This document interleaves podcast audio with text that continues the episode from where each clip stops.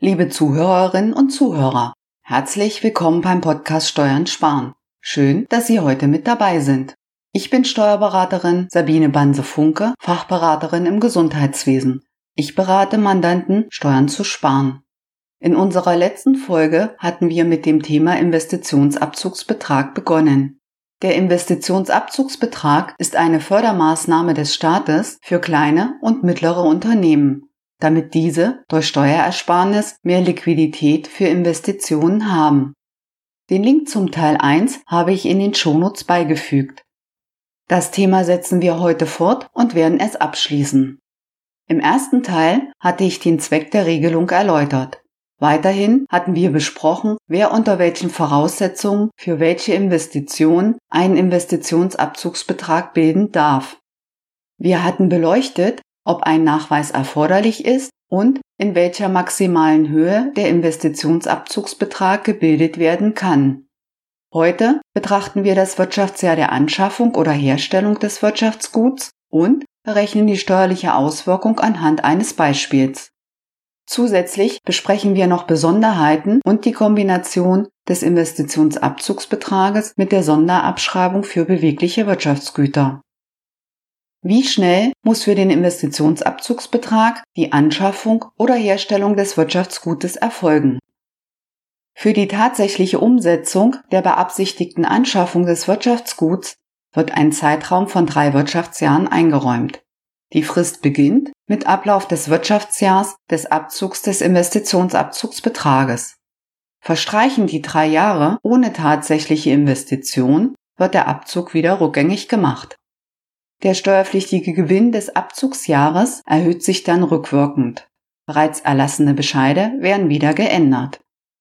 Das für den Investitionsabzugsbetrag angeschaffte Wirtschaftsgut muss lediglich funktionsgleich sein.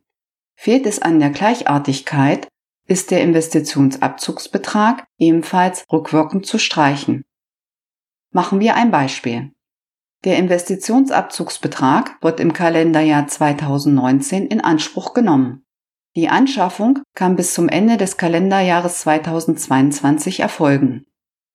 Wandeln wir unser Beispiel leicht ab.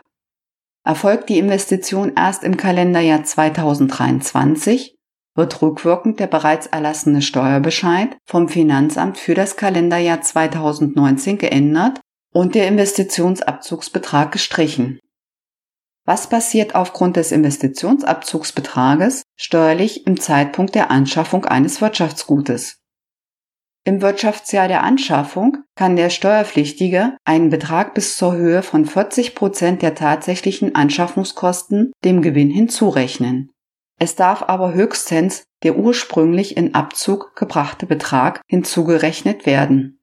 Um diese Gewinnerhöhung auszugleichen, wird zeitgleich die Möglichkeit einer besonderen Abschreibung eingeräumt, der Herabsetzungsbetrag. Bis zur Höhe des Hinzurechnungsbetrags können die Anschaffungskosten des Wirtschaftsguts gewinnmindernd herabgesetzt werden. Soweit die Höhe des Investitionsabzugsbetrages mit der besonderen Abschreibung bzw. dem Herabsetzungsbetrag identisch ist, verbleibt eine Steuerauswirkung von 0 Euro. Die Abschreibungsbemessungsgrundlage für das Wirtschaftsgut mindert sich um den Investitionsabzugsbetrag. Was das bedeutet, stelle ich Ihnen später anhand eines zusammengefassten Beispiels vor. Dann können Sie es leichter verstehen. Was muss im Hinblick auf die Verwendung des Wirtschaftsguts nach seiner Anschaffung beachtet werden? Im Wirtschaftsjahr der Anschaffung und im gesamten darauf folgenden Wirtschaftsjahr muss das Wirtschaftsgut ausschließlich oder fast ausschließlich betrieblich genutzt werden. Dies setzt eine betriebliche Nutzung von mindestens 90 Prozent voraus. Bei einem Verstoß dagegen ist eine erfolgte gewinnerhöhende Hinzurechnung im Anschaffungsjahr ebenso rückgängig zu machen wie eine vorgenommene Minderung der Anschaffungskosten und die besondere Abschreibung. Eine schädliche Verwendung des Wirtschaftsguts liegt zum Beispiel vor bei einer Veräußerung, Überführung oder Übertragung in einen anderen Betrieb oder einer Entnahme in das Privatvermögen innerhalb des vorhin genannten Zeitraumes. Kann gleichzeitig im Wirtschaftsjahr der Anschaffung auch die Sonderabschreibung für bewegliche Wirtschaftsgüter genommen werden? Im Wirtschaftsjahr der Anschaffung kann gleichzeitig die Sonderabschreibung für bewegliche Wirtschaftsgüter in Anspruch genommen werden, wenn die Voraussetzungen erfüllt sind. Dadurch kann noch mehr Abschreibung genutzt werden. Die Sonderabschreibung für bewegliche Wirtschaftsgüter hatten wir bereits in einer früheren Folge unseres Podcasts besprochen. Den Link zur Folge finden Sie in den Shownotes. Machen wir ein zusammenfassendes Beispiel zur steuerlichen Auswirkung beim Einsatz des Investitionsabzugsbetrages und der Sonderabschreibung für bewegliche Wirtschaftsgüter. Wir unterstellen, dass alle Voraussetzungen für den Investitionsabzugsbetrag und die Sonderabschreibung für bewegliche Wirtschaftsgüter vollständig erfüllt sind. Ein Unternehmer plant im Jahr 2020 eine große Investition für ein Wirtschaftsgut in Höhe von 100.000 Euro. Der Abschluss 2018 ist noch nicht erstellt. Für 2018 kann ein Investitionsabzugsbetrag von 40 Prozent für die Investition in Anspruch genommen werden. Bei 100.000 Euro Anschaffungskosten sind das 40.000 Euro Investitionsabzugsbetrag. Bei einem Spitzensteuersatz von 42 Prozent Einkommensteuer beträgt die Steuerersparnis im Jahr 2018 16.800 Euro. Zusätzlich kann noch Solidaritätszuschlag und Kirchensteuer gespart werden. Der Unternehmer hat daher bereits für das abgelaufene Wirtschaftsjahr 2018 16.800 Euro Steuern gespart, bevor die eigentliche Investition in 2020 stattfinden soll. Das Wirtschaftsgut wird in 2020 dann für 100.000 Euro angeschafft. Der bisherige Investitionsabzugsbetrag wird aufgelöst und daher 40.000 Euro dem Gewinn hinzugerechnet. Die Gewinnauswirkung beträgt also zunächst plus 40.000 Euro. Gleichzeitig können aber 40.000 Euro von den Anschaffungskosten als besondere Abschreibung geltend gemacht werden und die Anschaffungskosten werden um 40.000 Euro herabgesetzt. Dadurch vermindert sich der Gewinn um 40.000 Euro. Betrachtet man beide Vorgänge zusammen, ergibt sich per Saldo eine Gewinnänderung von 0 Euro. Wegen der Herabsetzung der Anschaffungskosten um 40.000 Euro beträgt die Bemessungsgrundlage für die Abschreibung nur noch 60.000 Euro. Ein Nachteil bedeutet das natürlich nicht, denn wir erinnern uns, in 2018 hatten wir bereits einen Investitionsabzugsbetrag von 40.000 Euro in Anspruch genommen. Es ist also nur folgerichtig, dass dieser Betrag jetzt von den Anschaffungskosten abgezogen wird. Weiterhin kann die Sonderabschreibung für bewegliche Wirtschaftsgüter von 20 Prozent der Abschreibungsbemessungsgrundlage in Anspruch genommen werden. Die Abschreibungsbemessungsgrundlage beträgt 60.000 Euro. 20 Prozent Sonderabschreibung von 60.000 Euro Abschreibungsbemessungsgrundlage sind 12.000 Euro Sonderabschreibung.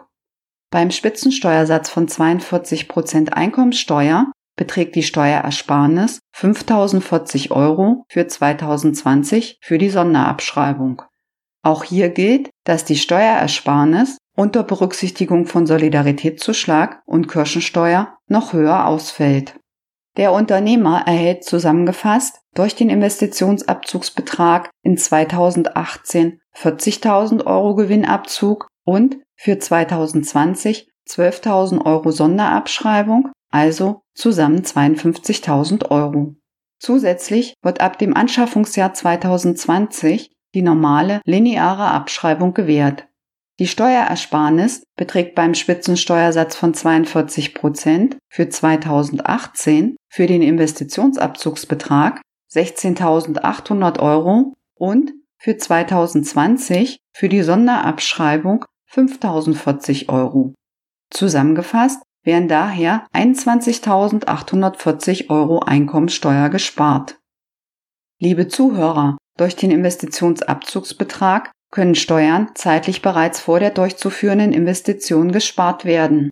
In Kombination mit der Sonderabschreibung für bewegliche Wirtschaftsgüter lassen sich bis zu maximal 52 Prozent der Anschaffungskosten als Abschreibung zeitlich vorziehen. Dadurch tritt die Steuerersparnis schon früher ein. Sollten Sie Fragen zum heutigen Thema oder zu Themen der vergangenen Podcast-Folgen haben, zögern Sie nicht, mit mir Kontakt aufzunehmen. Das Transkript dieser Folge finden Sie auf unserem Blog auf unserer Internetseite zum Nachlesen. Den Link zum Transkript finden Sie wie immer in den Shownotes. Und wenn Ihnen diese Folge des Podcasts gefallen hat, dann vergessen Sie bitte nicht, ihn zu abonnieren. Denn hier informiere ich Sie über Möglichkeiten, Steuern zu sparen und Gewinne zu steigern. Und sollten Sie das Gefühl haben, dass bei Ihnen steuerlich oder gewinnmäßig noch was optimiert werden sollte, dann rufen Sie mich einfach an und lassen Sie uns mal reden. Ich schaue mir die Sache gerne an und vielleicht finden wir Optimierungsmöglichkeiten für Sie. Bis dann, Ihre Sabine Banse-Funker.